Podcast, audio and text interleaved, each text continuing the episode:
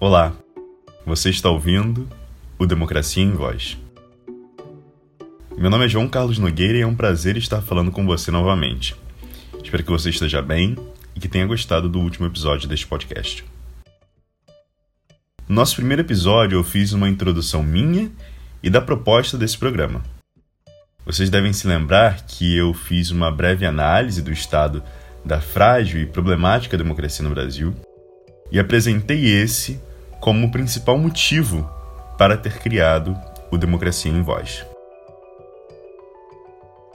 Fato é que, deliberadamente, embora eu tenha falado bastante sobre a democracia, eu me furtei de conceituar a democracia.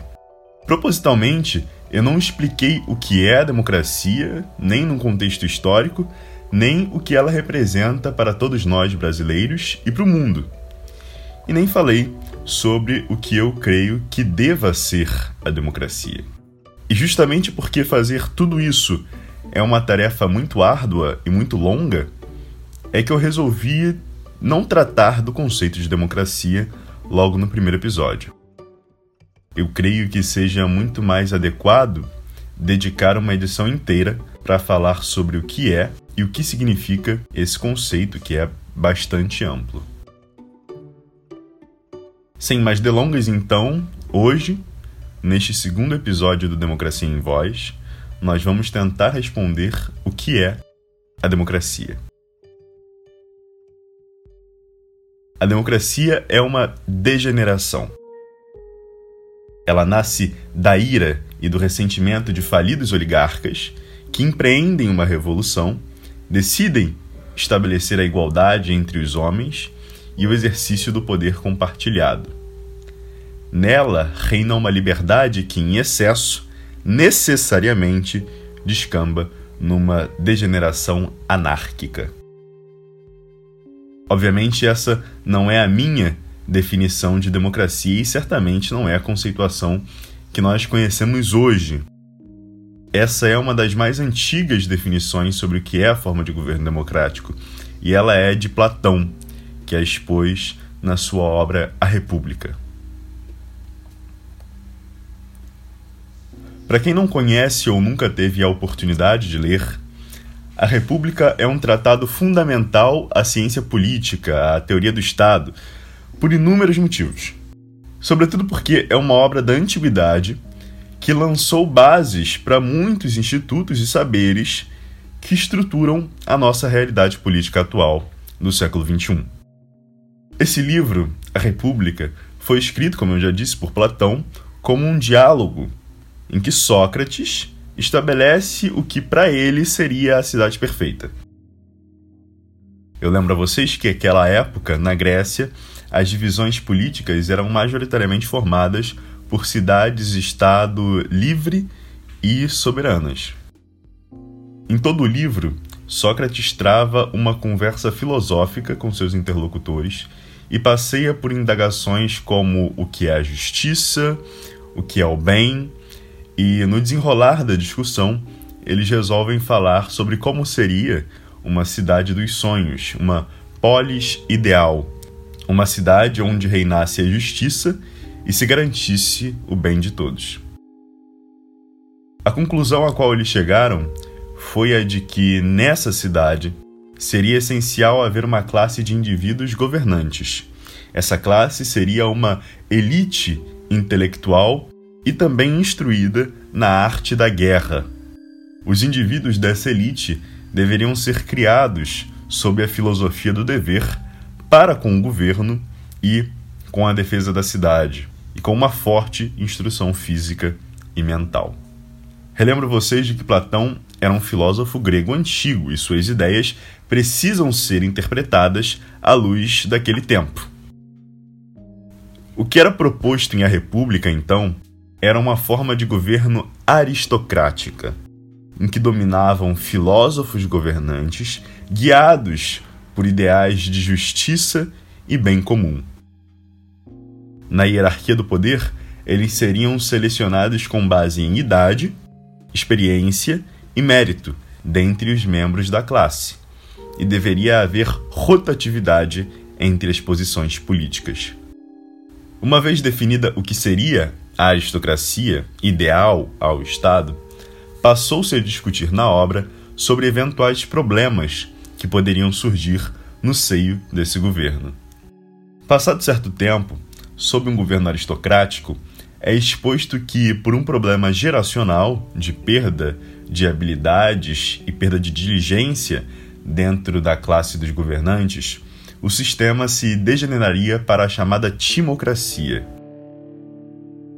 Na timocracia, se conservava a ideia de uma elite governante, mas se deixava de lado o aspecto filosófico, fundamental à aristocracia.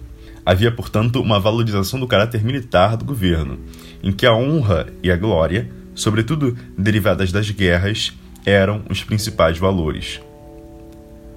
O livro assemelha o governo timocrático ao governo espartano da época.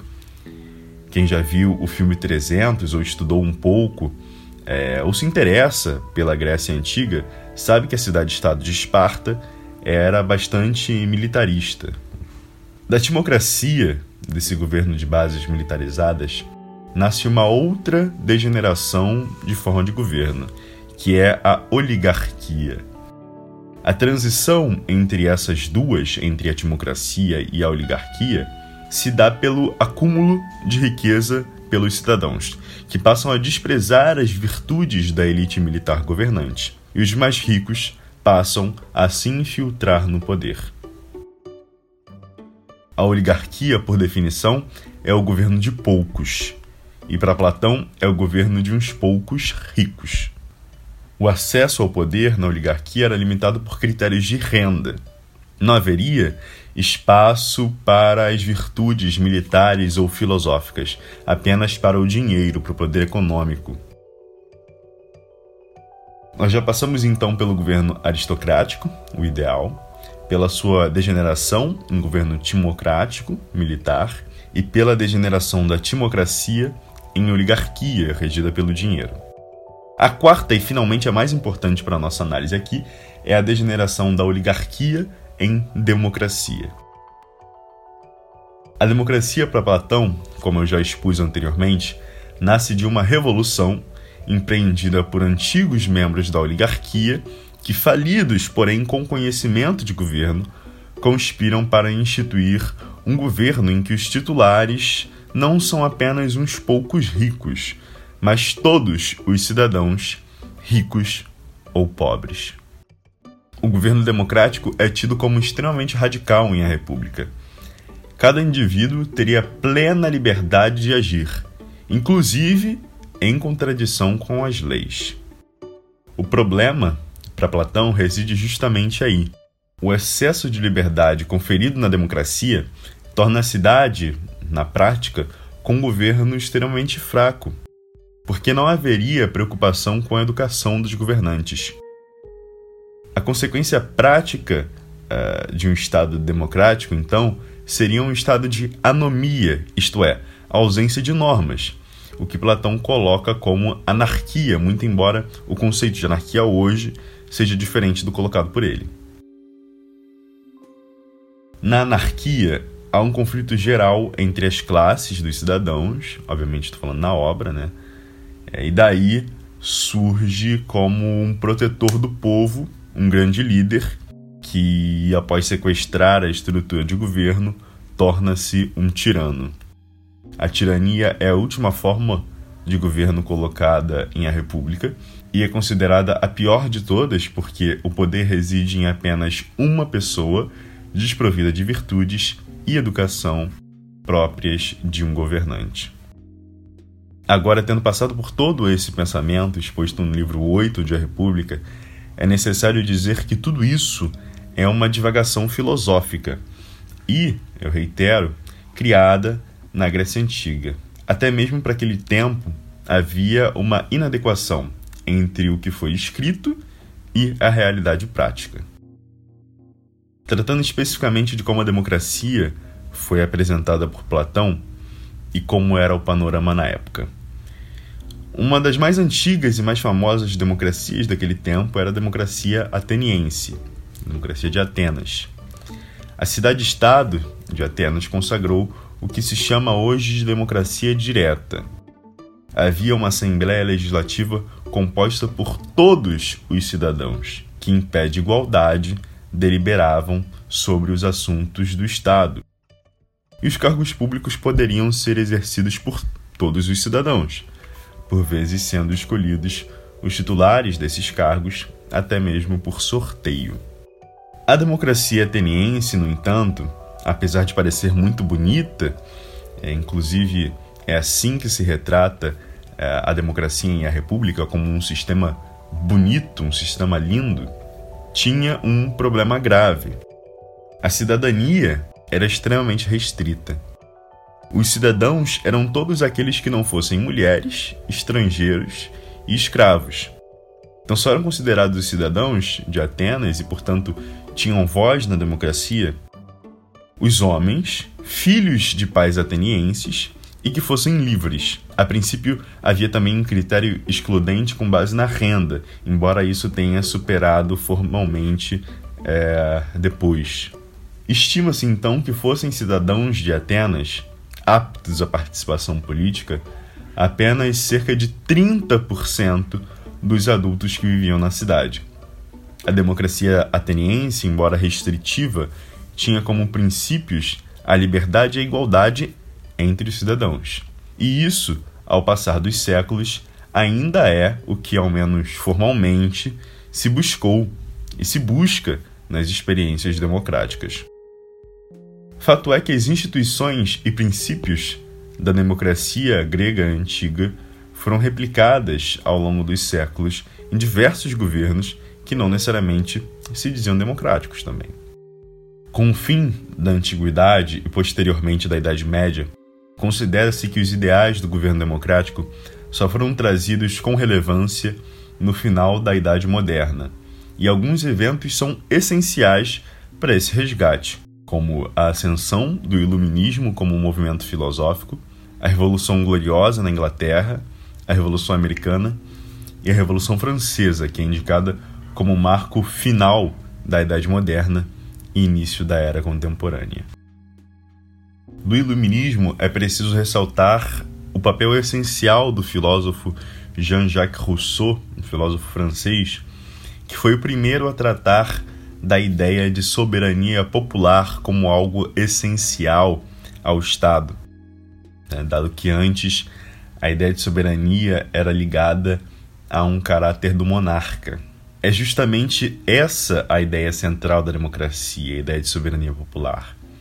A compreensão de que o poder deve residir no conjunto da sociedade e que o governo deve agir em prol do bem comum a todos os cidadãos sempre guiado pela vontade geral. E deve-se observar aqui que a vontade geral e o bem comum não podem ser confundidos com a vontade da maioria. Precisam então haver mecanismos de defesa daqueles que estão em minoria na sociedade. Eu citei para vocês três grandes revoluções: a gloriosa da Inglaterra, a americana e a francesa. Todas essas têm características comuns que baseiam o sistema democrático como nós conhecemos hoje. Muito embora nenhuma delas tenha propriamente criado um Estado democrático de direito, ao menos dentro dos parâmetros que nós temos atualmente. O primeiro aspecto é que de todas elas surgiu um documento de declaração de direitos. Da Revolução Gloriosa nasceu o chamado Bill of Rights, ou Declaração de Direitos de 1689, que consagrou o fim do absolutismo monárquico inglês, sendo inaugurada uma monarquia constitucional com soberania parlamentar. A figura do rei, então, teve seus poderes limitados e passou-se a defender a noção de que o poder de Estado era legitimado pelo povo e não pelo direito divino do monarca. No Bill of Rights se defendiam eleições livres para os membros do parlamento, embora ainda houvesse as restrições correspondentes àquela época. Também foi definido que as punições deveriam ter respaldo legal e se estabeleceu como necessário o consentimento do parlamento para uma série de atos do monarca. É necessário dizer que a Revolução Gloriosa foi o capítulo final de uma grande tensão que permeou a história da Inglaterra e, sobretudo, durante o século XVII. Esse episódio é importante para a gente entender um pouco das raízes da democracia atual, porque a Revolução Gloriosa e uma série de eventos que aconteceram anteriormente na Inglaterra serviram para caracterizar a importância do poder civil frente a qualquer outro, como o poder monárquico ou o poder militar. E a preponderância do poder civil, isto é, a noção de que o conjunto dos cidadãos deve ser empoderado e soberano, é central na construção de qualquer regime democrático. Das duas outras revoluções que eu citei, a americana e a francesa, também nasceram, direta ou indiretamente, declarações de direitos para efeitos de constituição do que é a cidadania para aqueles países. A Revolução Americana tem o seu marco inicial na Declaração de Independência dos Estados Unidos. E o mais célebre trecho desse documento diz que todos os homens são criados iguais, dotados de certos direitos inalienáveis. Com o sucesso da Revolução pela Independência, os Estados Unidos promulgaram uma Constituição e a ela anexaram dez emendas, que em seu todo são chamadas também de Bill of Rights. Nessa Carta de Direitos, houve uma definição de quais direitos tinham os cidadãos daquele país e, logicamente, o que principalmente o Estado não poderia fazer para impedir o exercício daqueles direitos.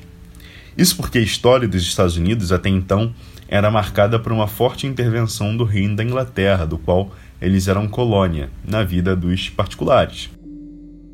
Havia o interesse de delimitar muito bem o espaço em que o Estado poderia interferir e ressalvar a maior parcela de liberdade possível aos cidadãos. Nesse mesmo sentido, da Revolução Francesa, por meio da qual se colocou fim ao poder absoluto do rei da França, também derivou uma Carta de Direitos muito importante para a consolidação da visão garantista fundamental à democracia moderna. Na Declaração de Direitos do Homem e do Cidadão, de 1789, fundamentalmente, a vida e a propriedade foram colocadas como direito de todos. A liberdade e a igualdade entre os cidadãos também, bem como a necessidade de previsão legal para punições, a liberdade religiosa e o acesso aos cargos públicos através de eleições. É certo que a história reservou caminhos muito complexos a essas nações e ao mundo após essas revoluções. Houve rupturas, inconsistências e incoerências. Ainda há, na realidade. Não é possível romantizar nenhum desses eventos e as suas consequências. Da Revolução Americana, por exemplo, surgiu o país cujas leis forjaram os maiores alicerces do que conhecemos hoje como a liberdade, fundamental a toda e qualquer democracia, mas que preservou por quase 100 anos um regime escravocrata racista e excludente até hoje para a participação de pessoas negras no processo democrático. A ideia de adoção do regime democrático certamente evoluiu lentamente ao longo dos séculos. Só é possível dizer realmente que o Estado democrático, como conhecemos hoje, aberto à participação dos cidadãos, garantidor de uma ampla gama de direitos, só se consolidou mesmo em meados do século XX, sobretudo após o fim da Segunda Guerra Mundial e com uma maior interação entre os países através do processo da globalização da economia e das ideias. O surgimento de organizações internacionais de defesa dos direitos humanos, incluindo a fundação da ONU e a criação da Declaração Universal dos Direitos Humanos, foram essenciais a esse florescer democrático. E hoje, é possível dizer que cerca de metade da população mundial vive em um país democrático, ainda que não sejam democracias plenas nos termos que eu citei lá no episódio 1, vocês devem se lembrar. Eu divaguei bastante nesse episódio sobre como surgiram as bases para a democracia que vivemos hoje. Falei sobre o passado na Grécia Antiga, com a democracia direta, sobre o iluminismo e as revoluções dos séculos 17 e 18, que definiram direitos aos cidadãos e limitações ao poder de Estado, ainda que não tenham fundado propriamente democracias. É importante falar sobre tudo isso porque o presente nasce da história. Sem compreender o passado, não há como compreender o que vivemos e vemos nos dias de hoje. Não há como falar na democracia moderna se não falarmos antes de Estado de Direito. O conceito de Estado por si só já é algo bastante complicado de se definir. Há uma larga literatura sobre o assunto. Mas, em linhas gerais, e para o fim que a gente quer atingir aqui, basta dizer que o Estado é o poder político institucionalizado. O Estado é o organismo por meio do qual se definem regras que vão valer para todo um conjunto de indivíduos dentro de determinado território. Os países do mundo são estados, porque têm governos soberanos, delimitação territorial e um povo. O Estado de Direito, então, surge na história em substituição ao Estado absolutista, em que o poder político era concentrado na figura do monarca, na figura do rei. No Estado de Direito, pelo contrário, o poder é distribuído de acordo com a função de uma série de instituições que existem dentro do próprio Estado. Então, é necessário colocar que uma das características que definem o Estado de Direito é a existência de uma separação formal dos poderes, a princípio entre poder executivo, poder legislativo e poder judiciário, cada qual com suas competências específicas. Para além disso, o Estado de Direito supera o Estado absolutista, porque nele o poder de Estado, que antes se confundia com o poder do monarca absoluto, passa a ser limitado. E esse poder é limitado por normas que o próprio Estado cria, principalmente em formato de leis. Isso acarreta em uma outra consequência fundamental do Estado de Direito, que é quando ele começa a se limitar, ele também estabelece direitos invioláveis aos cidadãos. Historicamente falando, esses direitos eram primeiramente de abstenção do Estado, ou seja, uma garantia de que nada será feito para impedir o seu exercício. Destacavam-se então os direitos à propriedade, à liberdade de expressão, por exemplo. Tempos depois passaram a ser considerados direitos positivos aos cidadãos, ou seja, direitos que culminavam na responsabilidade do Estado de agir para que se garantisse o seu exercício. É o caso do direito à educação, que culmina na responsabilidade do Estado de garantir escolas a todos, do direito à saúde, é, que culmina na responsabilidade do Estado de garantir é, centros de saúde, hospitais, postos de saúde a todos, etc. Porém, não era necessário que se garantisse nesses estados de direito, a possibilidade de participação de todos no processo de tomada de decisões políticas. Isto é, o elemento democrático não era necessariamente considerado. Para essa discussão, eu vou retomar aqui a conversa sobre a Revolução Americana. Depois que os Estados Unidos conseguiram a sua independência e iniciaram um processo de delimitação das regras basilares do país, ou seja, no seu processo inicial de constitucionalização, havia uma discussão de qual forma de governo e qual regime político o país deveria adotar. Então, o James Madison, que é considerado um dos pais fundadores dos Estados Unidos e foi o quarto presidente de lá, fez uma defesa do modelo constitucional que consagrava no país uma república. Na obra O Federalista, ou The Federalist Papers, Madison fazia um contraponto entre a democracia clássica, a democracia direta da Grécia Antiga, e o regime republicano que ele defendia. A distinção feita por ele era a de que, numa democracia, por todos os cidadãos assumirem cargos de governo, seria muito difícil se encontrar o consenso, sobretudo num país grande. Enquanto que numa república, os membros do governo seriam escolhidos pelos cidadãos para indiretamente, porém em seu nome, exercer as funções governamentais. Esses membros deveriam ter mandatos fixos para evitar a tirania e a concentração do poder, e deveriam ser eleitos dentre os próprios cidadãos aptos ao voto. Na prática, se constituía ali o germe do que hoje é o sistema democrático como nós conhecemos. Estabelecia-se a chamada democracia representativa ou democracia indireta. No entanto, é importante dizer que o direito ao votar e ser votado era bastante restrito. Havia uma diferença de tratamento em cada um dos estados dos Estados Unidos que podiam determinar quem era apto ao voto e quem não era, muito embora a Constituição Federal não realizasse essa distinção entre os cidadãos. O direito dos cidadãos de votar e ser votado, aos poucos, tornou-se a tônica para os Estados de direito ao redor do mundo, e ao longo dos séculos a definição do que era cidadão evoluiu.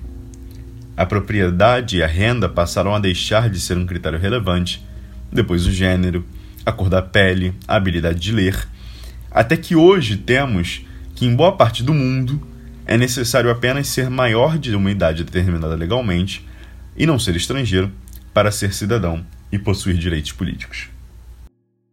Não é fácil definir o que é democracia. Eu tenho certeza que conceituá-la depende de muito mais do que alguns minutos de um episódio do Democracia em Voz. Mas certamente algumas características são básicas dentre as que eu citei. Em primeiro lugar, para uma democracia vigorar, precisa haver um Estado de Direito, isto é, um Estado em que haja um primado da lei e que os direitos e garantias de todos os indivíduos e coletivos sejam garantidos, não apenas frente ao Estado, mas também frente a outros indivíduos e grupos sociais. Não se admite numa democracia, portanto, que as minorias sejam atacadas ou tenham seus direitos postos em xeque. É necessário que o Estado garanta o livre exercício deles por todos. A liberdade religiosa precisa ser garantida independentemente de qual seja a religião. O direito à educação precisa ser garantido independentemente da localidade em que se vive. O direito à saúde precisa ser efetivado independente da renda pessoal das pessoas. O direito à manifestação precisa ser garantido a todos. A liberdade de expressão também. Enfim, todos esses direitos garantidos dentro das fronteiras nacionais e também protegidos internacionalmente precisam ser respeitados para que os cidadãos vivam num estado de dignidade mínima. A democracia exige isso. Outro aspecto fundamental da democracia é a garantia da cidadania a todos e o tratamento igualitário dos cidadãos, independentemente de sua etnia, cor, origem, gênero, orientação sexual e renda. E por fim, porém não menos importante, toda democracia deve ser politicamente aberta. Não podem haver entraves para a participação popular. Deve haver liberdade de associação, liberdade de manifestação, liberdade de expressão, liberdade de imprensa plenas. O direito a votar e ser votado precisa ser garantido a todos os cidadãos, e é falha a democracia que não consegue atingir isso. Quanto mais se vê a participação popular na tomada de decisões, mais se vê a expressão da soberania e da vontade geral das quais falavam Jean-Jacques Rousseau, e portanto maior é a qualidade da democracia. É preciso haver na democracia garantias e direitos não apenas na letra fria das leis, mas na realidade prática. O Estado deve agir para garantir o exercício dos direitos e precisa promovê-los. E além disso, é responsabilidade da própria sociedade defender este regime que lhes garante voz e direitos, ainda que o regime seja falho. Isso porque a abertura proporcionada pela democracia enseja o seu próprio aprimoramento. Podem ser desfeitas regras antigas e criadas novas regras. A realidade é que depende muito de nós também, de nos engajarmos para a mudança do status quo. É preciso votar, é preciso mobilizar as comunidades onde nós vivemos, mobilizar as nossas famílias. É preciso que boa gente seja candidata a cargos públicos que essas pessoas ocupem posições de poder. Embora devesse ser mais, o sistema ainda é aberto, sim, e muito disso depende de nós. A democracia precisa viver em nossos corações e mentes, porque ela mesma é a promessa e a possibilidade de sua própria melhora.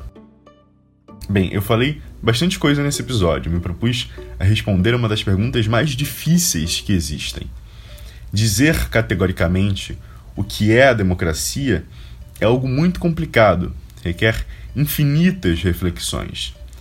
Mas creio que o que eu disse aqui já é capaz de dar uma noção do que significa viver em democracia e de como nós chegamos até aqui. Eu sei que eu vou revisitar inúmeras vezes o que eu disse nesse segundo episódio do Democracia em Voz e espero que muito do que eu disse ajudem vocês a darem as respostas de vocês mesmos sobre o que vocês acham que é a democracia, de que nós tanto falamos e que ainda vamos falar tanto daqui para frente. O Democracia em Voz de hoje fica por aqui. Eu agradeço muito a você por ter me ouvido até agora. Espero que vocês espalhem a palavra da democracia para o máximo de pessoas que vocês conseguirem e que compartilhem também esse episódio do Democracia em Voz para todo mundo que você acha que precisa ouvir ou gostaria de ouvir. Eu vou ficando por aqui. Não muito longe, eu falarei com você novamente no nosso terceiro episódio. Até mais, fique bem, se cuide. Um abraço.